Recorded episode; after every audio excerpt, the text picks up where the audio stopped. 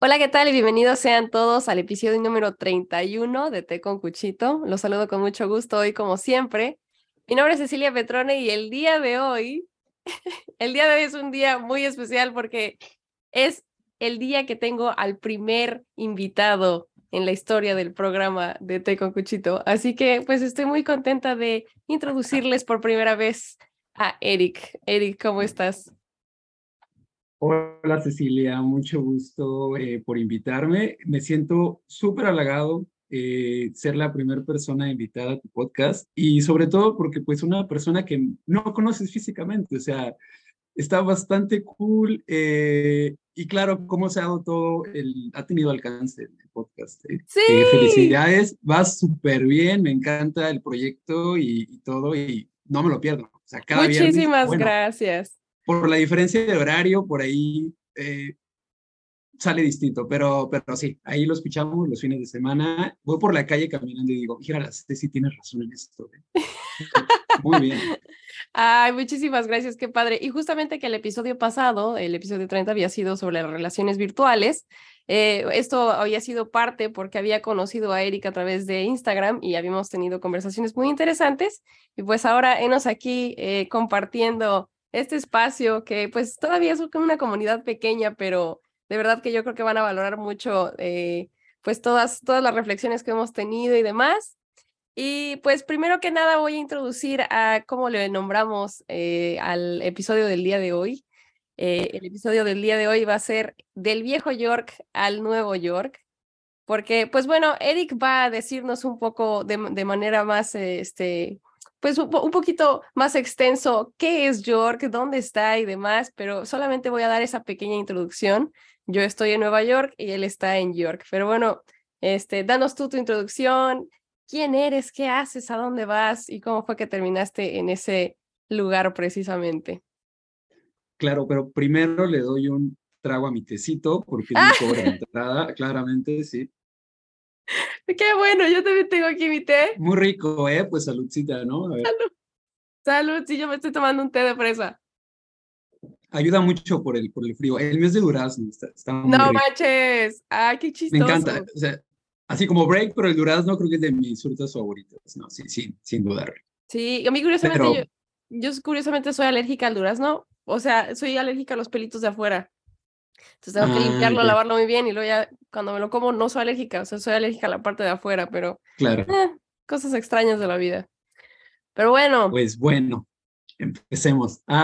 Bueno, mucho gusto, yo soy Eric, eh, por ahí Cecilia, bueno, les platico un poco, creo. Eh, bueno, mi ciudad en México, donde yo vivo en México, es San Luis Potosí, que creo que hay muchas similitudes por ahí con Aguascalientes, por las zonas, son no tienen tanta relevancia, a lo mejor a nivel nacional como las grandes urbes, las grandes capitales, pero bueno, soy de San Luis y hace dos años me vine aquí a York a vivir, a estudiar una maestría, hice una maestría eh, de como administración e ingeniería, más o menos así la traducción al español, y pues bueno, aquí llevamos estos dos años. Eh, entre estudiar, trabajar un poco, eh, sabes, como expandir un poco la cultura, siempre había tenido como esta inquietud de qué se sentiría estudiar en el extranjero y pues afortunadamente tuve la oportunidad y ahora pues bueno, a seguir abriéndome paso y, y pues redescubriéndote siempre, porque es parte de, de estas grandes aventuras, ¿no? Que te vas redescubriendo a ti mismo, cambias completamente, sales de tu zona de confort y pues este es el nuevo Eric, ¿no? O sea, o al menos el Eric de hoy, que mañana podría ser diferente, pero que ese mañana vino de las bases como anteriores. Y pues me aquí, muy contento de, estar oh, con ustedes. Oye, qué padre. Y, ahorita que mencionas que estás estudiando una maestría y también trabajas para pues las personas que están buscando la manera de salirse del país, ¿cómo fue que encontraste este tipo de oportunidades en las que no solamente estudias fuera del país, sino que también tienes la oportunidad de trabajar? Eh, bueno, más bien aquí el tema fue, ahorita ya acabé la maestría, la ya hace un rato, eh, y ahorita solo estoy trabajando. Pues hay muchas opciones. Eh, aquí he conocido, creo, una infinidad de, de, estudiantes eh, que están becados y se le llama self-funded cuando tú mismo te pagas la maestría. he conocido personas que hacen becas Erasmus, que es un proyecto muy padre porque son de dos años. Eh, personas que vienen con, con becas pues de, de, gobierno, con becas de la misma universidad, becas de sus mismas universidades. que ellos les dicen, oye, te pago el doctorado, y vas y, estudias allí y regresas. Eh, o personas que simplemente aplican al proceso, juntan su dinero y creo que hay una ventaja de que, por ejemplo, en mi caso tuve pues bastantes becas que me dio también la misma universidad. Eh, y por eso me animé. A final de cuentas dije, pues vamos, vamos a, la aventura. Y la vida te mandó a York, o sea, la vida te mandó a York. Tú no fue que escogieras York específicamente. Eh, hice un top como de, de, de nueve universidades, por ahí después eh, las personas que me ayudaron un poquito como a, hacer como esta selección de, de qué universidades podría hacer. Eh, recortamos la lista tres, de esas tres apliqué y York fue la primera que, me dijo que sí. Además, una amiga vivió aquí un tiempo, hizo un, un voluntariado, estuvo aquí un par de meses, eh, me platicó maravillas de la ciudad. Y aparte, estuvo muy gracioso porque justo cuando estaba yo en mi oficina ya semi-godín, porque pues no era completamente godín, eh, trabajando, cuando me llegó la noticia como de que pues sí me aceptaban, volteé hacia arriba y estaba ah, en los, que son como de aire acondicionado, hay una marca creo que se llama York, entonces volteo y me di ah. cuenta que decía York. Y aparte una amiga me mandó justo un mensaje que decía, mira lo que me acabo de encontrar. Y dije, bueno, creo que... Qué curioso. Pues sí, claro, ¿no? Sí, sí, sí. Y pues, bueno, aquí, aquí estamos. Eh, a lo mejor las personas cuando me, cuando me preguntan dónde vivo, les digo York, como que lo relacionan mucho con Nueva York, pero pues, claro. créeme que es un mundo completamente distinto. Nada, son polos completamente sí, Sí, sí, He tenido la pues oportunidad de estar allá en Nueva York y no, son completamente Claro, qué padre. Tú, tú tienes la comparativa de que has podido estar acá en Nueva York y en York. Yo no he tenido la oportunidad de, de estar en York y yo sé que muchos de los que nos escuchan o ven a través de YouTube tampoco han tenido la oportunidad de estar en York. Entonces, con tus propias palabras, más o menos explícanos qué sucede, es un pueblo, es una ciudad, este, es más acá como mi querido Aguascalientes, que todo el mundo dice, no, no es un rancho, pero pues de repente ves a las cabras cruzando la calle y eso no pasa acá en Nueva York, ¿no? Cosas así, más o menos a grandes rasgos, ¿qué sucede allá? Em, bueno, mira, para empezar, para dimensionar o ponerles un poco en contexto eh, cómo es aquí, es una ciudad de poco más de 200 mil personas, creo que aproximadamente 211 mil personas. Si lo comparas con los, eh, las ciudades grandes de México, pues es muy poquito. Sí. Y realmente aquí eh, es una ciudad em, que tiene muchos em, rastros de cómo era antiguamente. Es una ciudad amurallada, eso quiere decir que pues ves como las antiguas ciudades europeas, pero el centro está rodeado por unas murallas que fueron construidas hace cientos, cientos de años, que servían como parte de la defensa de la ciudad. Eh, en algún momento por aquí, si no me equivoco, también fue nombrado como capital. Y tiene una, una historia muy, larga, ¿no? De combate y todo, de guerra, tradiciones, este, por ahí está la leyenda, está como la guerra y la rosa roja y la rosa blanca, una ah, la rosa blanca representa acá como, como lo que es el, ajá, el, la dinastía York y la rosa de color rojo, los combatientes, ¿no? Eh, de hecho, por ahí en la universidad incluso de aquí tienen, bueno, porque hay dos universidades, pero por ejemplo la Universidad de York, ellos también mantienen un poco de, eh, como homenaje y hacen competencias deportivas con, otra universidad también cercana. Y bueno, eh, te digo, son 211 mil personas, del cual el, el 90% de las personas que viven aquí son ingleses y son de piel blanca. Entonces, también tiene un impacto en cómo es la dinámica cultural acá. Eh, la que la comunidad de extranjeros pues es menos del 10%, entonces, y aparte aún más, ya de ser menos del 10%, eh, por ahí había investigado un poco y creo que sí, como el 6% es como de, de lo que es parte de la comunidad BAME, ya sabes que es como Black, Asian and Minority Ethnicities, ¿no? Como pues somos un grupo muy, muy chiquito. Sí. Y cómo es pues es como una ciudad del norte inglesa, o sea, muy linda, eh, muy limpia, es muy segura, es una de las ciudades más seguras que, hay acá. Es una ciudad muy turística sí. Eh, y está muy bien conectada. O sea, de hecho tenemos un tren directo de aquí a Londres de dos Ay, horas. Qué padre. Ajá, la estación está muy conectada. Es como, algunas personas me dicen que York se les imagina como un Edimburgo, pero en chiquito. Está muy bonito, sí. Pero pues si no estás muy acostumbrado o si estás acostumbrado a ciudades grandes, en algún punto dices, bueno, ya es muy chiquito, o sea, necesito ver más, conocer más cosas, ver más opciones, porque pues la mayoría de los negocios cierran cinco y media, seis de la tarde, ya no encuentras nada. Igualito que mi querido Aguascalientes, sí. Sí.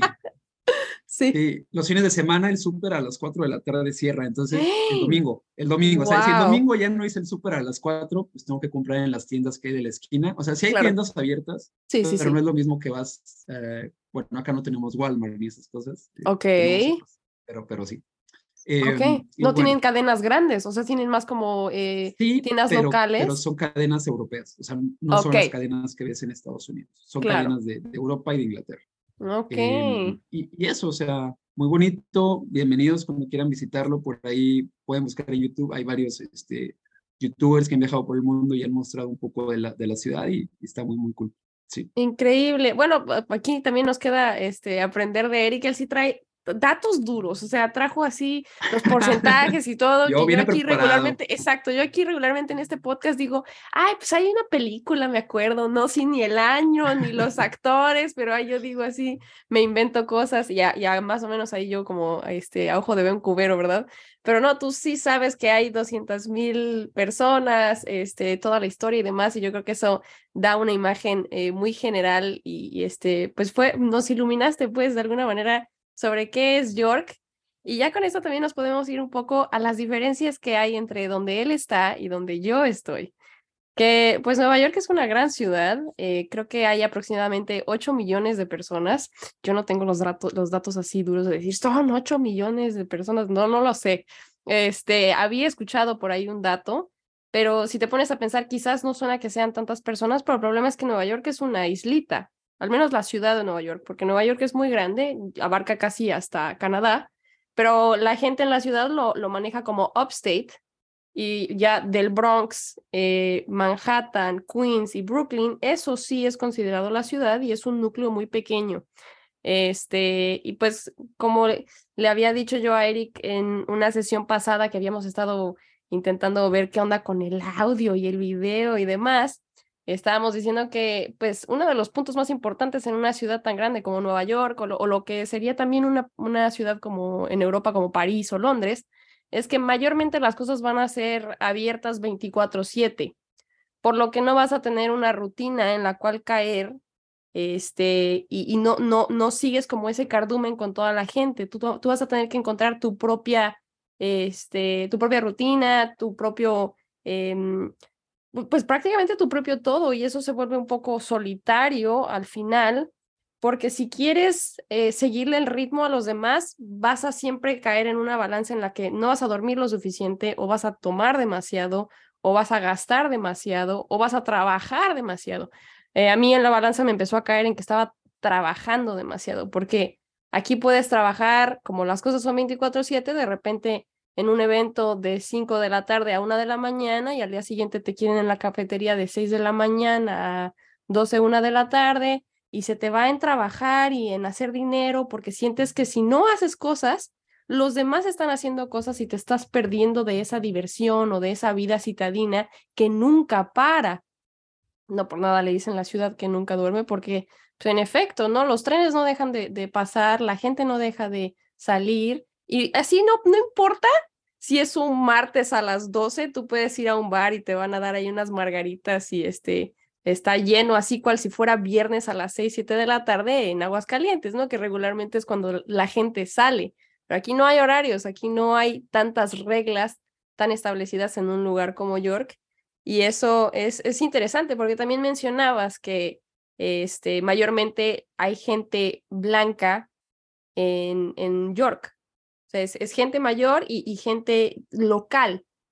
Cuando acá es totalmente diferente porque pues, son gente de todo el mundo hablando de todos los idiomas y es muchísimo más marcado este, pues, las, las diferencias culturales de todas las personas, ¿no?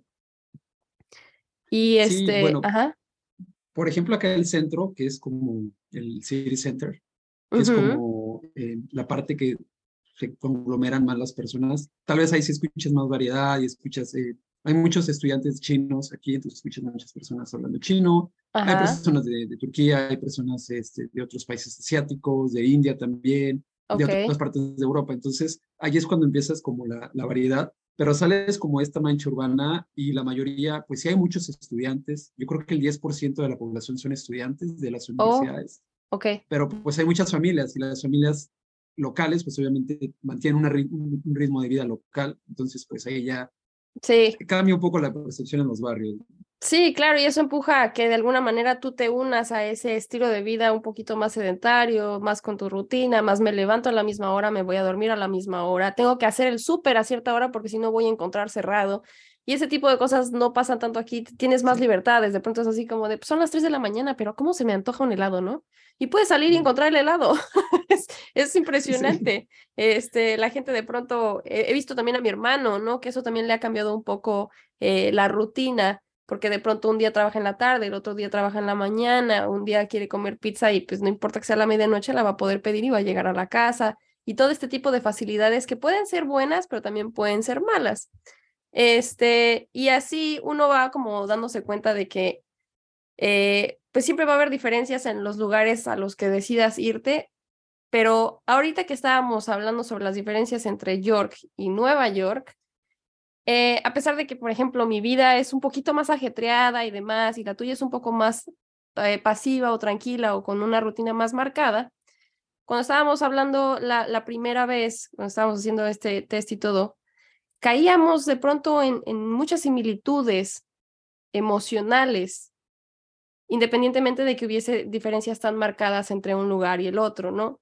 Entonces al final caímos en esta reflexión de qué es ser mexicano en otro país, independientemente de dónde estás. Entonces, eh, a ti, ¿qué, ¿qué, es lo que, ¿qué es lo que se te viene a, la mente cuando digo, qué es ser un mexicano en otro país? ¿Qué es, qué es lo que de pronto sientes tú, añoras tú, extrañas y demás? Es una pregunta muy difícil y obviamente creo que no podríamos generalizar. Eh, yo hablando personalmente, eh, ha sido todo un tema porque a pesar de que hay muchas similitudes con algunas otras personas de otros países, de otras culturas, eh, religiones y demás, también hay otras que pues ni siquiera dimensionan, ni siquiera acaban como, como la capacidad de comprender. Por ejemplo, ¿qué es ser mexicano? No sé, imagínate un día de repente me levanto con ganas aquí en York de decir, ay, se me antoja algo de comida mexicana y me doy cuenta que pues busco así en el Google Maps a ver qué hay. Y a pesar de que hay un par de negocios que dicen que venden comida mexicana, la realidad es que los dueños no son probablemente mexicanos, son de otros países. Eh, entonces hay un poco por ahí también de apropiación cultural en la comida. ¿Por qué están haciendo negocio con ello? Y dices, bueno, va. Entonces voy, pero con mi expectativa cero, porque digo, eh, probablemente no me va a gustar, entonces más o menos que tenga un sabor similar. Y, en la carta, pues el menú es muy reducido, ¿no? O sea, cuando lo que yo quiero es unos chilaquiles con pollito y quesito así, y lo que me voy a encontrar es burrito, tal vez fajitas, tacos lechuga, este, cosas, nachos tal vez, o sea, y digo, va, pues, se vale, se vale, pero creo que el tema de la comida ha sido para mí mm, algo difícil porque, bueno, he estado experimentando como cocinar más, me, me, ha gustado mucho como desarrollar así, no sé, como mis recetas, digo, bueno, o sea, a lo mejor mi familia hace, no sé, el arroz de esta manera, bueno, yo lo hago y me gusta como la, y todo eso, ¿no? Y parte de eso de repente quiero como eh, usar ingredientes mexicanos y pues lo único que tengo ahora aquí en la casa son cosas que mi familia me ha traído cuando ha venido de visita Okay. Porque yo, pido de Londres, pero pedir de Londres hacia acá, pues tienes que pedir como eh, en paquete grande para que, para que salga más barato el envío, o tú cuando vas a Londres. ¿Sabes que tenía el otro día ganas de unos nopales y porque vi un TikTok, un video y lo que sufrí para encontrarlos y luego los encontré y los tuve que remojar y poner como con sal para que se les quitara el sabor este. Entonces la comida para mí, el hecho de que todo el mundo relacione México con tacos, está bien, pero créeme que la comida mexicana es una variedad mucho más amplia.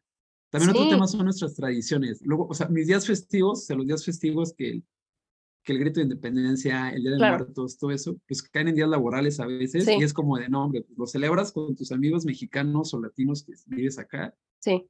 Más o menos, y, pero pues no. Una vez, hace dos años hicimos, nos juntamos varios y fue de, fiesta grande, así como intentar hacer nuestra noche mexicana, fiesta grande, hasta hicimos ahí, no, hicimos un relajo y, a las personas que no eran de, mexicanos les gustó mucho, pero también lo que yo les digo a veces es, muchas de las maneras o de las fiestas que tenemos y cómo las celebramos aquí, realmente no se celebran de esa manera en México. Lo hacemos así porque no tenemos los mismos recursos, no tenemos la misma atmósfera y hacemos lo que nos gusta y nos llama la atención, pero si vas a México no vas a ver este tipo de celebración igual. O sea, en México va a ser una más tradicional, lo de nosotros es una adaptación con lo que tenemos. Claro. Y pues parte de ser mexicano es como que la gente te pregunte a veces, oye, ¿de dónde eres? No, pues de México. Y me encanta que me preguntan, ¿de qué parte? Y aquí entra mi duda existencial como de, oh, a lo mejor es una persona experta en geografía, o a lo mejor simplemente lo hace por duda. Y para empezar, les tengo que decir que pues soy de San Luis y es como difícil explicarles eso. Pues, sí. Y luego después lo quieren ubicar en el mapa, pero pues para ellos México es Cancún, Ciudad de México, y alguno, otra persona que conoce más me dice Guadalajara, Querétaro. Sí, Monterrey. Y les digo, ah, mira, pues entre Monterrey y México, por ahí más o menos, idea, ¿no? Y ya con eso se quedan conformes. Pero sí. son muchas cosas, ¿no? Y obviamente también, bueno, eh, ya sabemos cómo es la situación en el país y pues también te relacionan mucho con, con esas circunstancias. Y pues tú te queda decir, como yo sí a veces que les he dicho, oye, pues la verdad es que México es mucho más que eso y pues qué triste que pues nada más nos ubiques de esa manera, pero también lo entiendo un poco porque mm, no pues es lo que está en... Sí, claro, es lo que está en el mundo mediático, al final es lo que más ven en eh, series televisivas, este, pueden hablar sobre el problema con el narcotráfico o sobre lo que ven en las telenovelas o lo que ven así como, no, es que es súper inseguro, realmente eh, como que encasilla en México la idea de que es México en una, en una sola capsulita. Y ahorita que mencionabas que se me hizo muy curioso, ahorita que mencionaste que regularmente la comida eh, mexicana, eh, pues puede que encuentres un local de tacos, pero que realmente el dueño no sea mexicano, por lo que claro está que la, la comida va a saber diferente. eso está chistoso porque acá sí está más padre que como hay gente de todo el mundo, sí tienes la posibilidad de pronto ir a Chinatown y comerte una comida china que sabe muchísimo más auténtica. O si vas de repente a una taquería, la taquería son, son gente mexicana detrás de, de la, del restaurante, de la barra y todo. Entonces, pues sí, el agua de horchata y el taco sí te vas a ver muy similar. El problema acá es que los ingredientes no son los mismos, la tortilla no se puede igualar pero bueno, al menos el sazón o las ganas sí van a ser por, por parte de las manos del taquero mexicano, ¿no? Eh, incluso me ha tocado también ir a lugares de comida árabe o comida, este, mm, creo que de Grecia, me parece. Pero bueno, o sea, muchos sabores diferentes, quizás no se igualan a, como sepan en el, eh, a, como saben en el, en el lugar original, pero sí se iguala un poquito más. Se me hizo muy curioso que en lugares como York, pues sí, de pronto dicen, ah, vamos a poner una taquería, ¿no? Y, este, y, realmente son gente de, lugar. Me acordé ahorita, de hecho, hay un lugar de sushi muy famoso en Aguascalientes que a mí me encanta, o sea, me encanta el lugar. Ahorita me puse a pensar y dije, no son japoneses los que están detrás de la, de, de la barra. Todos los que están haciendo sushi ahí son mexicanos. Y claro que a mí me encanta ese sushi porque está mexicanizado por lo que es muy posible que los tacos allá en York le encante a la gente de allá porque dicen, uy, estos tacos están buenísimos. Pues sí, porque están hechos para el paladar del, de, del local, ¿no? De, de la persona que creció y nació allá con esos sabores. Entonces es muy chistoso que, que, que, salió esto a tema porque incluso tú lo mencionaste ahorita sobre esta como apropiación cultural.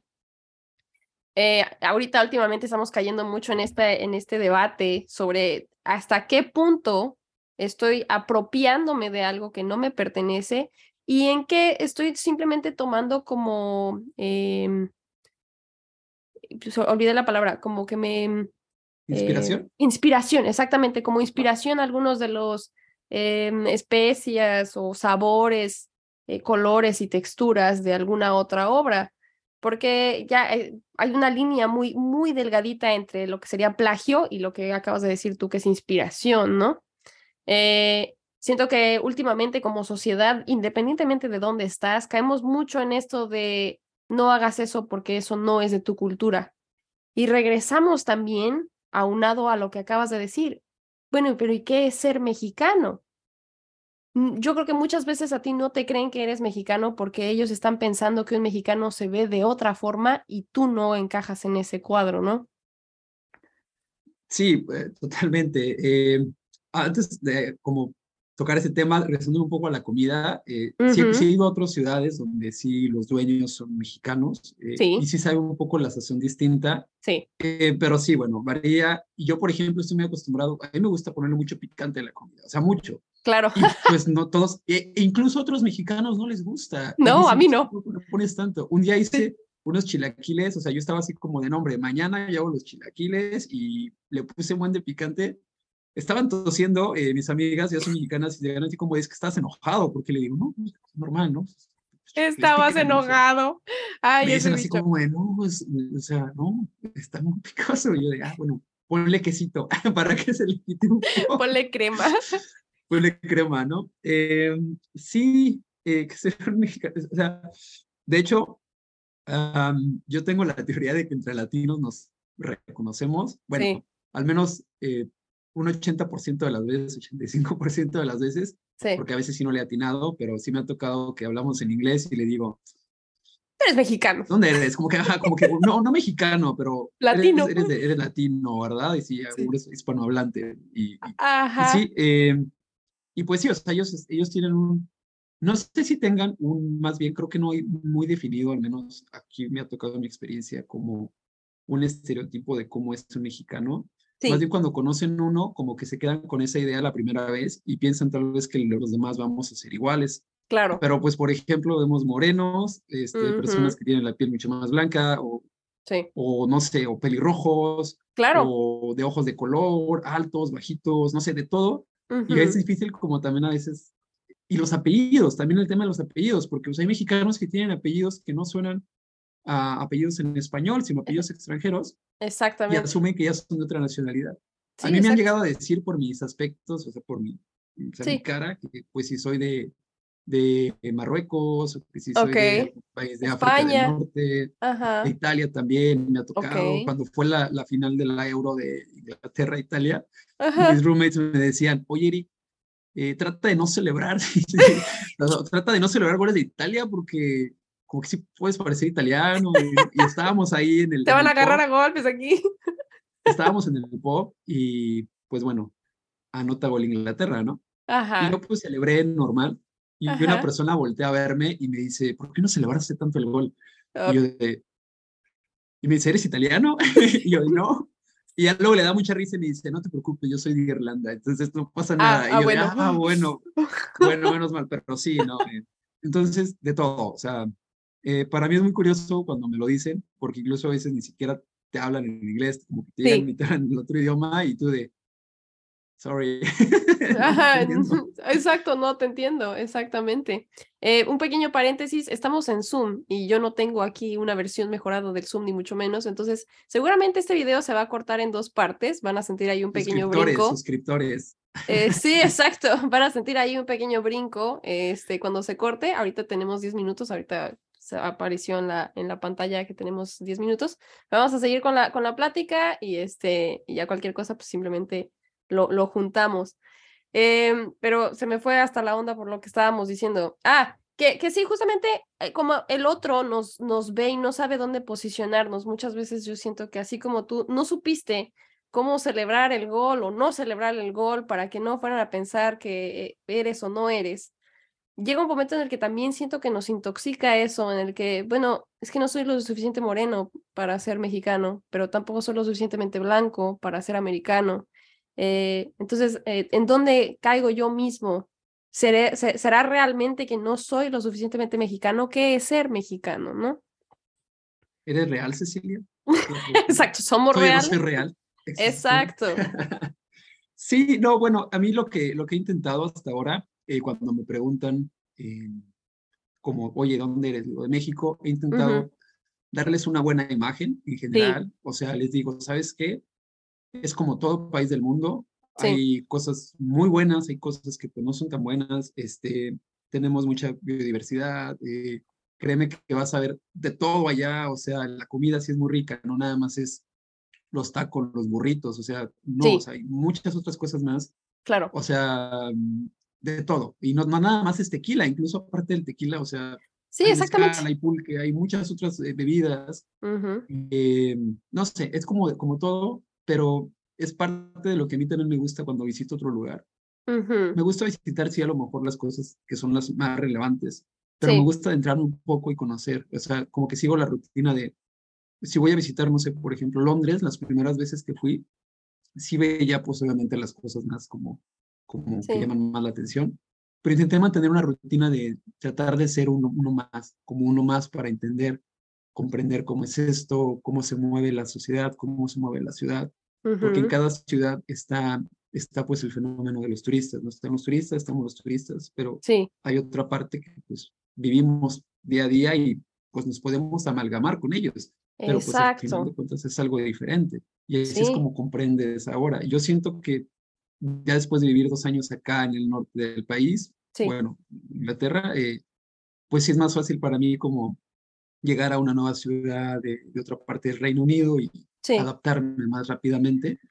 Eh, porque pues ya no eres turista que fuiste antes. Claro. Oye, eso, es, eso, es, eso está increíble para todos los que nos escuchan. Esa es una reflexión muy importante. Creo que muchas veces, eh, justamente por estas ideas que nos estábamos encasillando nosotros mismos de, bueno, ¿qué es ser mexicano y hasta dónde eh, tengo yo esta línea que me permite hacer o no hacer cosas por la dichosa apropiación cultural o, porque simplemente los mexicanos hacemos y decimos esto? Eh, no te permites adentrarte o adaptarte a otras formas y otras ideas. Pero uno que se sale, justamente tú lo dijiste ahorita, eh, intenta simplemente adentrarte a la forma en la que otras personas viven o piensan o, festejan y te vuelves parte de eso también.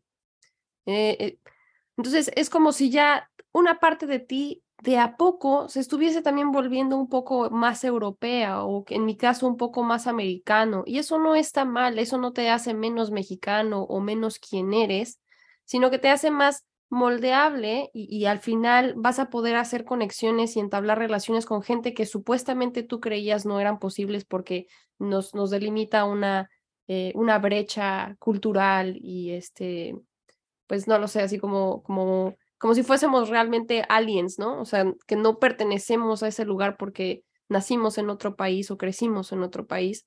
Cuando te vas dando cuenta de que son, son mínimas, son, son realmente, eh, pues sí, como casi que dibujadas estas, estas líneas.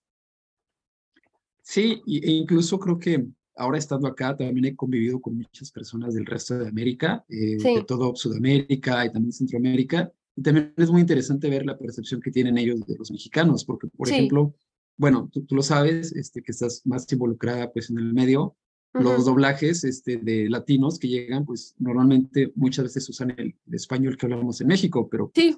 Un español nada más una variante, o sea, hay, muchos otros más. De hecho, claro. Eh, a veces ahora, cuando fui a México, llegué hablando algunas palabritas, expresiones que se usan en España, que usan en Chile, o en Perú, en Colombia, y, claro. y a veces como que yo hasta me sentía raro hablándolas porque decía, es que no lo hago por, por andar ahí nada más, no. sé, paletoso, o sea, es porque pues, me sale natural, porque convivo con ellos y te vas amalgamando Sí. Y para mí es más fácil de repente decir alguna expresión en chileno, en español, eso. No Ajá. Oye, eso está muy bueno, eso está, eso está genial, porque también no nos, no nos permitimos de pronto eso, criticamos, ¿no? Al que de pronto eh, adapta o adopta ese tipo de expresiones y cosas así como, pues tú ya te sientes muy colombiana. Pues no, pero tengo una amiga colombiana y no vieras lo padre y lo rico que se siente utilizar esa palabra así de qué chimba, por ejemplo. No vamos a utilizar una palabra como qué chimba en, en México, pero no tengo esa expresión en mi español mexicano, entonces la voy a adoptar también porque de alguna manera me expreso mejor y no me hace menos mexicano y tampoco me hace un wannabe colombiano o lo que quieras. Este, y es justamente e, esa permisibilidad que deberíamos darnos entre culturas de quizás eh, manchar un poco eh, una cosa con la otra. No por nada yo creo que Bad Bunny, por ejemplo, este, este artista, es tan famoso y tan querido a nivel mundial y ya se ganó muchísimos premios. Yo, son, yo no soy una persona que, que siga mucho em, este género, el reggaetón.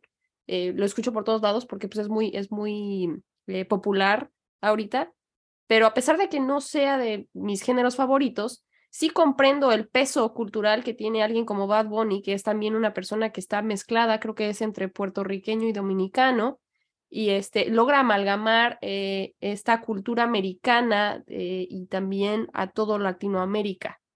Entonces, al ser un artista escuchado a nivel mundial, de alguna manera nos damos cuenta de que ya todos somos un poco de todo. Claro, o sea, vivimos en un mundo globalizado. Creo que lo han dicho muchas personas en las canciones y sí, es cierto. Entonces, pues eh, ahí es donde entra esta parte de que habíamos platicado también, de que tú te vas eh, como esponja hasta cierto punto, aprendiendo, conociendo, empapándote de la cultura, pero, pero también hay cosas muy arraigadas que, que es difícil cambiar, que es como difícil tomarlas o adoptarlas porque no forman parte de tu, como de tu, de tu esencia o como que no lo sientes que tan tuyo o, es difícil. Y era también un poco de lo que de lo que un día estaba analizando de bueno, veo que para algunas personas es más fácil a ciertas edades como empaparse más de todo esto y a lo mejor a otros, pues ya a ciertas edades es como de, ah, mira, me gusta, lo respeto, está muy interesante, pero yo prefiero seguir haciendo esto, o prefiero claro, seguir esto. Totalmente, y podemos hacer esa analogía justamente con de, del viejo York al nuevo York, hay una, hay una brecha muy distante, el viejo York es muchísimo más conservador, de gente blanca, gente un poco más vieja o más familiar, cierran a las seis de la tarde, y si lo comparamos con el Nueva York, todos son jóvenes, todos se quieren vestir a la moda, los bares abren hasta las 3 de la mañana, 4 de la mañana, eh, no hay rutinas, no hay límites. Eh, y justamente eso pasa también como con nosotros mismos a nuestras edades. Si tú de pronto decides irte de tu país, cualquiera que sea, aventurarte y explorar a los 15, 16, no va a ser la misma experiencia que si decides salirte a los 30, 35. Eh, va a haber simplemente cosas que no vas a vivir de la misma manera y, no te vas a adaptar tan fácilmente ya cuando estás más grande. Porque justamente estábamos también eh, diciendo esto en, no me acuerdo si era entre audios de, del Instagram o en, en el pre de la grabación de este programa, que justamente tú y yo nos fuimos de nuestro país ya en un en, cierto punto de, de casi un, eh, me gustaría llamarlo como un no retorno, en el que ya estás suficientemente dibujado para decir, hay, hay cosas que puedo cambiar, pero soy esto. O sea, sí, sí tengo una idea ya más definida de quién soy y a dónde voy. Sí, sí, completamente. Eh, y pues se nota mucho, o sea, yo lo he notado de que convives de repente con personas muchísimo más jóvenes que tú, 10, 12 años más jóvenes que tú, más, y, sí. y vas viendo, ¿no? O sea, toda esta parte. Aquí, por ejemplo, ya me he adaptado un poco a cómo es la, la vida en, la, en esta ciudad, cómo, cómo se maneja, qué horas se cierran las cosas, qué es lo que... Em, disculpen un poco, se cortó, se cortó la llamada, llamada, eh, pero ya estamos, a pie del cañón. Sí. Sí, bueno, les decía que, pues, por ejemplo, te acostumbras ya a la rutina. Sí. Eh, como te decía, pues, sabes a qué hora pasan los ciertos autobuses o no pasan, sabes a qué hora ya no, sabes evitar los fines de semana en el centro, porque como es muy turístico, creo que sí, está dentro del top 10 o 15 ciudades del Reino Unido en ser visitadas. Ok. Entonces es muy turístico, viene la gente de las zonas cercanas los fines de semana, es un poquito posh la ciudad, ok. Hay que decirlo. Sí. Eh, posh es como fresa. Ok, sí, gracias. Justamente te iba a preguntar, yo dije, ¿qué es eso? Es un poquito, no mucho, pero sí es un poquito eh, fresa. Eh, y bueno, entonces acostumbrados lo del fin de semana y todo. Y bueno, para mí ha sido, o fue al inicio un poco difícil como el cambio de rutina, porque a ver, entonces yo, o sea, de México, mm, venía ya como acostumbrado a cómo era la rutina laboral, eh, salías y había cosas, muchas más cosas, opciones abiertas, sabías que te podías ir a, no sé, echar la fiesta a lo mejor entre semana, o los fines de semana, híjole, fiesta after y after, after, y bueno, pero acá es muy difícil, ¿no? Por muchos temas, el tema de no hay lugares abiertos, el ruido, las casas acá son un poco más pequeñas en su mayoría, sí. que a lo mejor y los europeos son aburridos, por eso también. no, son divertidos, son divertidos, eh, pero es como todo. O sea, sí. por ejemplo, pues ya cierran el bar a la una, dos de, a las dos de la mañana, una, y dicen, no, pues ya casa, y así como de... Eh, pero es como todo, ¿no? O sea, yo me he dado cuenta que también eh, lo de personas que se ponen muy mal, toman mucho, como toman desde muy temprano. Sí. Están muy borrachas a cierta hora y bueno. Mira, qué chistoso. Y creo que para mí ha sido de repente un challenge, ¿no? Como esta parte de, y si hubiera venido más joven, como eh, a lo mejor como, no sé, de 20 años, 19 años, a lo mejor. Para empezar mi inglés, que creo que no está tan mal, hubiera sido mucho más fluido, hubiera aprendido más expresiones, hubiera como crecido en un ambiente distinto, hubiera empezado a ver la adultez de una manera diferente. que a lo mejor ahora que pues ya viene, ya sabía lo que era el, pues todos los, o sea, todos los trámites que tienes que hacer como mexicano en tu adultez allá, ¿no? Que, sí. El, que, pues, el seguro, que no sé, que, que las, lo de Hacienda, que, que la FORE, que todo lo demás. ¿no? Todo eso, sí. Y los créditos. Entonces, hay cosas que me gusta de repente ver y digo, ah, mira, padre, pero yo digo, no, pues es que yo ya tengo mi rutina y más bien trato de que mi rutina se adapte un poco a lo que es acá y cómo yo encontrar mis espacios. Y dentro de encontrar mis espacios también es encontrar personas con las que puedas eh, comunicarte, con las que puedas socializar, con las que puedas compartir cosas en común, porque eso ayuda aparte pues de, de estar lejos, o sea, la distancia más o menos en vuelo de Londres a México, 11, 12 horas, o sea, pues imagínate. Entonces no es como que de repente digas, ah, ¿sabes qué? Mañana sábado me voy a ir con mis amigos allá a México y vamos a poner una fiesta el fin de semana. No, pues no, o sea, pierdes un día de vuelo. Exacto, creo que... No, no, justamente voy a hacer ahí un paréntesis, este, añoras muchas cosas más cuando ya te vienes a cierta edad porque hiciste muchísimos más recuerdos, hiciste muchísimas más raíces en tu país, entonces es mucho más difícil, añoras mucho más. Eh, justamente, eh, Fati, justamente que te dije sobre este sueño recurrente que tengo en el que eh, yo sueño que abren una nueva línea de tren en Penn Station y yo le hablo a mi mamá y le digo, ya, ya abrieron la nueva línea de tren, llego ahorita en tres horas. Y me subo al tren y el tren me deja enfrente de mi casa en Aguascalientes y yo me despierto pensando, ay, deja voy en Paco porque pues ya hay una nueva línea del tren y después pierdo como esta concepción del, del, tiempo y el espacio y me doy cuenta de que realmente estoy en Nueva York y Aguascalientes está acá. No hay forma posible que vaya a haber un tren que cruce de aquí para allá en media hora. O sea, es un sueño, pero el, el caer en cuenta después de que te levantas que es un sueño y eso nunca va a pasar, vuelve a pesarte de, de una manera que, pues, que no puedes explicar. Y cuando uno es más chico, eh, dejas que las cosas te fluyan un poco más, te, te, adaptas, te adentras, porque recordemos también que yo no era enteramente de Aguascalientes. Eh, yo llegué a, esa ciudad a los 12, 13 años, pero me adapté tan fácil. Eh, yo realmente había llegado del Estado de México y a pesar de que sí, de pronto, ay, entonces eres chilanga y cosas así, al principio los niños ahí no falta el bullying.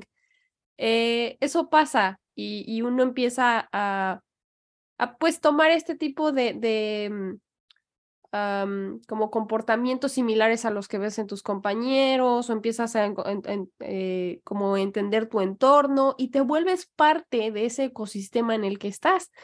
Pero ya moviéndote a un lugar como Nueva York, por ejemplo, y ya a mi edad, a los 23, 24, yo siempre siento que ya la vida la, la vivo como un tercero, como un ojo externo en el que yo observo cómo suceden las cosas a mi alrededor, pero realmente no me adentro a ellas o no soy parte totalmente de ellas. Yo les yo siento que ya las experiencias que, que vivo las platico así como de esto vi que pasó, pero no nos pasó. Me explico, o sea, cuando tenía 15, 16 años, fuimos a la feria y nos pasó que y vimos tal cosa. Pero ya ahorita últimamente lo que me pasa es, eh, pues fui a trabajar y vi que las personas hacían esto y vi que, la, que pasó esto, pero ya no me siento tan adentrada con las experiencias mismas. Y es una, es una, eh, pues una desconexión muy extraña en el que ya no juegas tanto y es difícil de pronto meterse y, porque no, no tienes el slang, no tienes el mismo comportamiento eh, corporal, no te vistes igual. Y en lugares como Nueva York, por ejemplo, es muy importante la ropa que traes, eh, los audífonos que compraste, porque pues, Estados Unidos es muy... Em, estatus. muy de estatus, sí, y es este consumista, es muy consumista.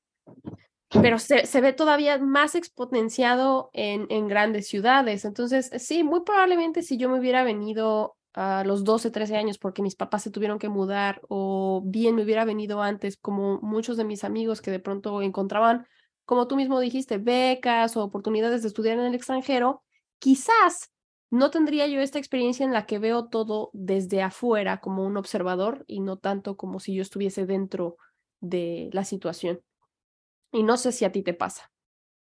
Sí, o sea, son bastantes cosas, porque como dices, eh, ya uno tiene como muy definido qué cosas te gustan hacer, qué cosas te gustaría conocer, qué cosas no. Y también va un poco como la, con las personas. O sea, yo, por ejemplo, yo siento que soy una persona que si alguien no me cae bien, pues, eh, pues no soy grosero, pero pues no voy a, voy a evitar como generar o desarrollar pues, lazos, pues no, o sea, digo, ¿para qué? O sea, genuinamente, pues, ¿para qué? Sí, sí, sí, a veces no, no le veo.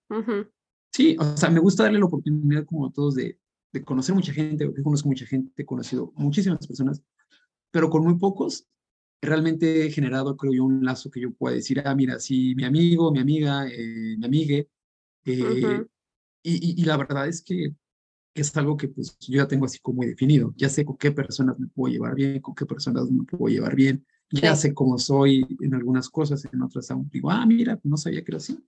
Sí. Y, y, es un tema de que, pues a lo mejor antes, no, o sea, como más joven dices, ah, y ahorita ya como que estás buscando ciertas cosas, sabes que toleras, sabes que no toleras, sí. eh, te sabes dónde estás. y, y, hablabas un poco como, como esto de verlo desde afuera. Sí. No sé también si pase un poco, no sé si, si a muchos de los, de los mexicanos o, o, personas que viven en otro país, también creo que es una manera de no generar un apego, porque okay. al final de cuentas, pues sabes que tu, que tu origen es en algún punto, uh -huh. y pues el hecho de moverte implica que ya rompiste eso, y entonces claro. ya te vuelves como un ciudadano. Más desapegado. ¿no? Como decir, bueno, si Ajá. ya me desapegué una vez a mi núcleo familiar, a mi núcleo de amigos, a mi, a mi hogar, a mi cuarto, a mi trabajo, sí. pues no debería de impedirme ahora nada volverme a desapegar del lugar donde estoy. Entonces es claro. como... Claro. Es, hay un, hay un duelo, hay un, ¿cómo se le llama? Duelo de, de pérdida, ¿no? Como menor, creo, ya okay. consecuentemente en, los, en, en, el futuro. Sí, sí, sí. Sí, sí, claro, eso, eso no lo había pensado. También es mucho eh, lo que pasa psicológicamente con uno mismo, en el que quizás tú mismo te estás poniendo esas trabas de no adentrarte mucho o no, no eh, involucrarte mucho con, con, lo que te está sucediendo porque necesitas mantenerte desapegado porque quizás fue difícil para ti el dejar ir detrás lo que, la idea de lo que alguna vez fuiste y el volver a construir es mejor simplemente dejarlo como dibujado si, sin, eh, sin encasillarte tanto porque quizás muy en el fondo dices, ¿qué tal que tengo que volverme a desapegar de esto y volver a empezar? Mejor simplemente no me involucro tanto y lo veo desde afuera. Eso me parece muy poderoso y quizás también sea algo que tengo que trabajar personalmente y, y aventarse, o sea, no tenerle miedo de pronto decir, pues me aviento, soy parte de, busco la manera de no encajar, porque tampoco es que yo quiera complacer a las personas a mi alrededor, pero tengo derecho a estar aquí también y no, no, mis diferencias físicas o emocionales o culturales no me, no me deberían impedir sentirme parte de algo nuevo uh, o de vivirlo como algo propio. Eh, estos, estos miedos realmente generados así como de, como lo que decíamos al principio, ¿no? No, pues es que yo soy mexicano y hasta aquí yo hago las cosas así y los demás que los hagan como quieran y solo los observo. Pues no, o sea, aventémonos. Me acuerdo una vez que fui a una boda pakistaní y me, me invitaron, eh, me dijeron que tenía que utilizar la, el, el, vestido y todo como ellos lo utilizan. Yo no predico la misma religión, ni sabía cómo iba a estar el evento. Sin embargo, la pasé muy bien y honestamente ahora que, que me pongo a pensar, olvidé este tipo de ideas de, ay, no, pues es que yo estoy aquí como, como un alien, como un extra que no debería estar aquí, sin embargo aquí estoy, entonces lo vivo como, como un fotógrafo o un paparazzi, ¿no? que, que lo ves, pero no estás realmente ahí. No, curiosamente ahí sí me dejé llevar y olvidé el hecho de que yo nunca me hubiera puesto un vestido así para ir a una fiesta y nunca hubiera bailado a la, a la música a la que estaba bailando y nunca hubiera comido en, en una eh, ceremonia de bodas la comida que estaba comiendo, que curiosamente en, en una boda pakistaní ni siquiera utilizan eh, cubiertos, comen con el la pan. Ajá, comen con las manos y el pan, es como, como que remojas el pan. Y la comida es súper. Una tortillita, ¿no? Se antoja. Ajá, ¿no? creo que se llama. Un taquito con la tortillita. Sí, creo que se llama nan. Tiene este... nombre. Ajá, no me, no me, acuerdo. Y había chai. O sea, en vez de cafecito de olla, así como lo tenemos nosotros en de pronto los 15 años, no, ellos tenían chai. Este, y a mí me pareció muy padre, la, la familia fue así como muy acogedora y, ay, no, y baila con nosotros. Y al final fue una fiesta y olvidé que traía yo un vestido que no pertenece a mi cultura o no pertenece a, la idea de, de, lo que yo tengo preconcebido como una celebración. Al final estábamos igual felices y, y, para estar felices es el mismo idioma, ¿no? O sea, hay, hay cosas que, que no necesitas traducir. Y, y creo que de a poco nos vamos dando cuenta de que es mejor, incluso si no te sales, de México? Salirte de esta idea preconcebida de lo que deberías ser y deberías hacer y de cómo te deberías ver.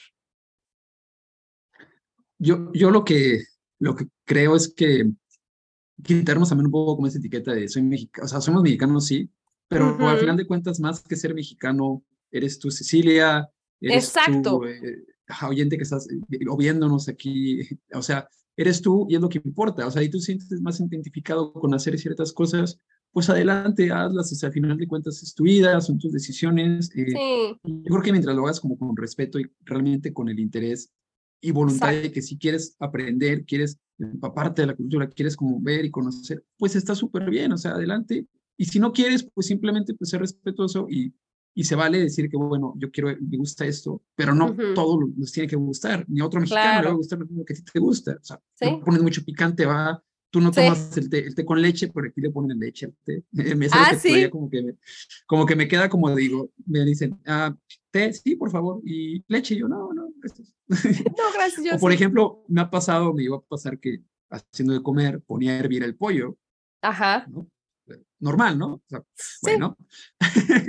pues no, o sea, porque de repente unos roommates me decían, ¿qué le está haciendo el pollo? Eso no es así. Y yo de, ah, pues, así le hago yo, así, aprendí yo a hacerlo. O sea, claro. No sé, esas cosas. Sí, sí, sí. sí. Muy, muy gracioso, sí. Qué curioso. Entonces, si no, no hierven el pollo, entonces, ¿qué le hacen? ¿Solo lo asan? ¿Solo lo, lo... fríen o, ajá. Ah, o es más frito, ok. O, sí, frito, cosas así, no sé. Y yo digo, ah, no, pues mira, también lo puedes servir y ya haces es esto. el caldito. El caldito, o, o, no sé, por ejemplo, también cuando me dicen, ¿y por qué le pones esto a esto otro? ¿no? O sea, ¿por qué usas, eh, por ejemplo, no sé, mm, el, eh, cuando quieres hacer como recaudos o algo y licuar el tomate y todo eso. He visto que lo hacen poco, ¿eh? O sea, no he visto, mucha, no he conocido mucha gente que use el blender como para ¡Qué chistoso! hacer así salsitas, ¿no? Y digo, no, pero yo sí lo hago así, mira. Y sale bien bueno. Sí, sale bien bueno, mira, te va a gustar. A veces me encanta que les doy como a probar dulces y todo y demás cosas y me queda así como de, ¿y si les gustará o simplemente por amabilidad? Ah, porque sí, sí es cierto eso de que es muy politeness acá ese tema. Ajá. Me dirán como de, ah, qué rico, y se lo guardan. Y digo, ah, bueno, está bien. Ah, no le gustó realmente. o, ajá, o, o, dicen, ah, mira, sí me gusta, y como que ya digo, ah, bueno, bueno, ni modo.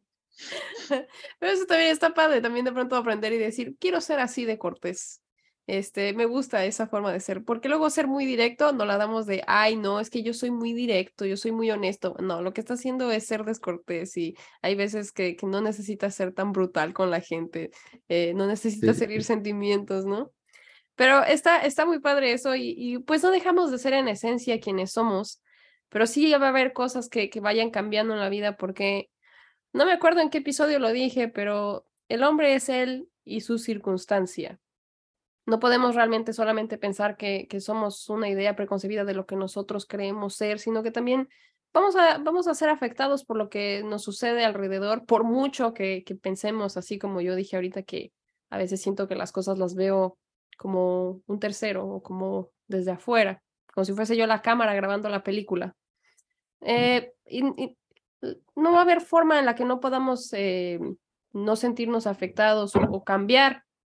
Eh, y salió esta analogía muy buena cuando estaba yo teniendo estas conversaciones con Eric en el que nos enojábamos, ¿no? Estábamos así, ay, no, es que esta gente que nada más piensa que los mexicanos tienen que tener, este, estar chaparritos, sombrerudos y bigotones, este, no, hay que, hay que quitarnos esas caricaturas.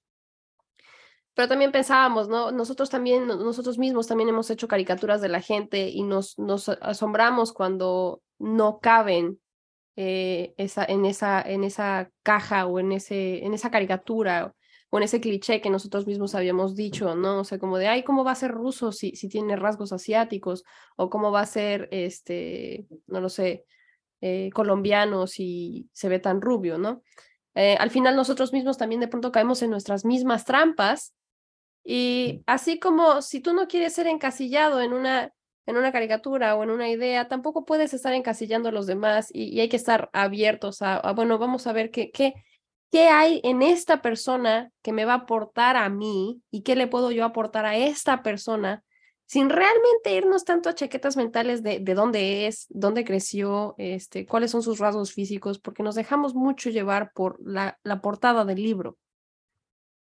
Sí, creo que también es un poco parte de que tratas de ponerle esta portada para saber cómo hacer el, cómo hablar, cómo hacer el approach y cómo hacer todo esto, de decir, ah, mira, para entender un poco también sus respuestas, tal vez de, me está respondiendo de esta manera, me está hablando de esta manera, tal vez es porque así es como, como la cultura. Y, bueno, aquí he conocido, eh, comido con personas de muchas culturas eh, muy diversas y de repente eh, digo, bueno, mira, no, no, sabía que pensaba de esta manera, así, pero sí, es como parte, o sea, caemos en nuestras propias trampas a veces. Eh, sí. De decir, ah, mira, pero nos llevamos buenas sorpresas, o sea, muy buenas sorpresas, haces buenas amistades, buenas conexiones, personas que esperas volver a encontrar alguna vez en tu camino, y si no las encuentras otra vez, pues bueno, en, para algo eh, fue su, su, pues su momento contigo, aprendiste algo, conociste a alguien más, no lo sé, algo, algo bueno, o incluso tal vez no, no malo, sino aprendizaje, sacaste, o sea, sí, Está excelente eso. Sí, y dejarlo realmente como hasta ahí, porque luego nos encasillamos mucho en querer descifrar al otro, ¿no? Así de, bueno, voy a, voy a descifrar el, el este, secreto máximo de qué es ser americano o qué es ser europeo o qué es ser mexicano y ya una vez que lo tenga resuelto, entonces podré entender este, a todas las personas. Te das cuenta que no. Ya eh, ahora que nos ha tocado a ti estar en York y a mí en Nueva York y eh, conocer no solamente a otras personas, sino que conocerte a ti mismo en diferentes circunstancias en las que no pensaste que alguna vez estarías. Eh, no se puede descifrar a la gente. Tenemos mucho esta, esta, me gustó mucho la analogía que salió con Eric, tenemos mucho esta idea del cubo de Rubik o de los rompecabezas y pues la, la finalidad o el, el goal, o sea, la meta a la que queremos llegar con eso es que todas las caras se vean iguales eh, y le damos vueltas y le damos vueltas hasta que se vea todo parejito, pero no nos damos cuenta de que muchas veces esa combinación que a ti te tocó tener en el cubo de Rubik, en el que pues tú tienes acá un, en, en la esquina superior derecha un blanco y luego acá un, un amarillo y en el centro el rojo eh, y del otro lado tienes el, el verde y con el naranja, quizás esa sea tu propia combinación y no tienes que darle tantas vueltas para que toda una, una cara sea verde y toda una cara sea blanca y toda una cara sea azul, porque es justamente que haya un poquito de azul en tu verde y un poquito de blanco en tu amarillo el que te hace a ti, independientemente de si eres mexicano o si eres español o si eres argentino. Y también hay que respetar eso en el otro y no sentir que de pronto, ay, es que se está apropiando culturalmente de algo o no debería estar haciendo esto o aquello, porque quizás también eso es parte de su propia personalidad y su propia esencia. Sí, o tal vez como dices, simplemente le gusta. O sea, no, no, por el hecho de que a lo mejor naciste en un lugar solamente están limitado y sujeto a lo que hacen en ese lugar. Sí, exacto. Si te gusta cómo se visten las personas del país vecino, ah, mira, me gusta cómo me visten, me voy a vestir también, ¿por qué no? Creo que se me va a ver bien, me gusta cómo se ven, ¿por qué no lo puedo usar? Claramente, y creo que la mayoría nos damos cuenta cuando las intenciones son diferentes, cuando es una burla, cuando es ah, claro. simplemente sabes que oye, es que me encantó usar este color de pelo, o sea, me voy a pintar o me voy a usar trenzas. Claro, algo exacto, esa, esa libertad que deberíamos darnos ya entre todos, porque sí, hay culturas con, mucha pureza, ¿no? De, regularmente la, en, en, la cultura oriental o incluso en México todavía tenemos grupos este, de indígenas y demás que, que son realmente muy poco tocados por, por toda esta globalización cultural pero en nuestro caso, eh, ya sería muy difícil darle la vuelta atrás y decir, yo soy pura y única y soy esta cosa, o sea, soy así como supremacista blanco, vamos a ponerlo así. No nos podemos ir a esos extremos, no podemos decir, ah, soy solo esta cosa y no me voy a dejar intoxicar por, por lo que está afuera. Mm, no, no en nuestro caso, y, y hay, que, hay que usarlo a nuestro favor. Eh, y pues bueno, yo creo que ya con esto vamos más o menos concluyendo con el, el tema de hoy, que ha sido una plática muy interesante, salieron muchísimas cosas eh, y, estoy muy contenta de haber compartido el espacio contigo, Eric. De verdad, muchísimas gracias. no, yo eh, estoy encantado también. Sí, sí, sí. Y pues ya antes que ir, antes de irnos, Tú, tú, querías terminar con una, una pregunta que me hiciste la vez pasada y ya la verdad es que me gustaría que dejaras a todos los que nos escuchan y ven eh, con esa misma pregunta. Bueno, pero primero muchas gracias a todas, todos, todos por pues, el espacio también y gracias Ceci por la invitación. Te cito. Sí. y a ver, Ceci, si el día de mañana tuvieses que regresar a Aguascalientes, ¿las personas verían a la misma Ceci que se fue hace dos años? Muy buena pregunta, de verdad a mí se me hizo muy fuerte cuando me la preguntó, pero se las voy a dejar así sin respuesta.